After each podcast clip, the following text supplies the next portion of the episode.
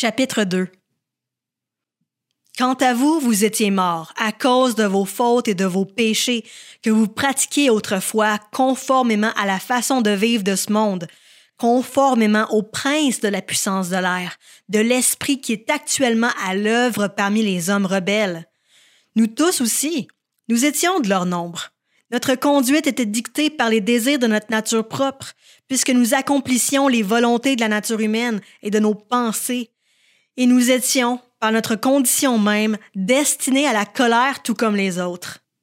Mais Dieu est riche en compassion. À cause du grand amour dont il nous a aimés, nous qui étions morts en raison de nos fautes, il nous a rendus à la vie avec Christ. C'est par grâce que vous êtes sauvés. Il nous a ressuscités et fait asseoir avec lui dans les lieux célestes en Jésus-Christ. Il a fait cela afin de montrer dans les temps à venir l'infinie richesse de sa grâce par la bonté qu'il a manifestée envers nous en Jésus-Christ. En effet, c'est par la grâce que vous êtes sauvés par le moyen de la foi. Et cela ne vient pas de vous, c'est le don de Dieu. Ce n'est pas par les œuvres, afin que personne ne puisse se vanter. En réalité, c'est lui qui nous a fait.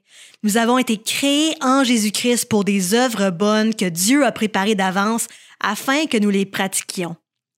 C'est pourquoi, souvenez-vous qu'autrefois, vous étiez identifiés comme non-juifs dans votre corps, appelés incirconcis par ceux qui se disent circoncis qui le sont dans leur corps par la main de l'homme. Souvenez-vous qu'à ce moment-là, vous étiez sans Messie, exclus du droit de cité en Israël, étrangers aux alliances de la promesse, sans espérance et sans Dieu dans le monde. Mais maintenant, en Jésus-Christ, vous qui autrefois étiez loin, vous êtes devenus proches par le sang de Christ. En effet, il est notre paix, lui qui des deux groupes n'en a fait qu'un, et qui a renversé le mur qui les séparait, la haine. Par sa mort, il a rendu sans effet la loi avec ses commandements et leurs règles, afin de créer en lui-même un seul homme nouveau, à partir des deux, établissant ainsi la paix. Il a voulu les réconcilier l'un et l'autre avec Dieu, en les réunissant dans un seul corps au moyen de la croix, en détruisant par elle la haine. Il est venu annoncer la paix à vous qui étiez loin et à ceux qui étaient près. À travers lui, en effet, nous avons les uns et les autres accès auprès du Père par le même esprit. Ainsi donc, vous n'êtes plus des étrangers ni des résidents temporaires. Vous êtes au contraire concitoyens des saints, membres de la famille de Dieu.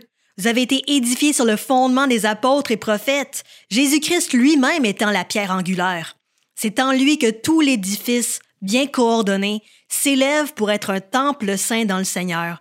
C'est en lui que vous aussi, vous êtes édifiés avec eux pour former une habitation de Dieu en esprit.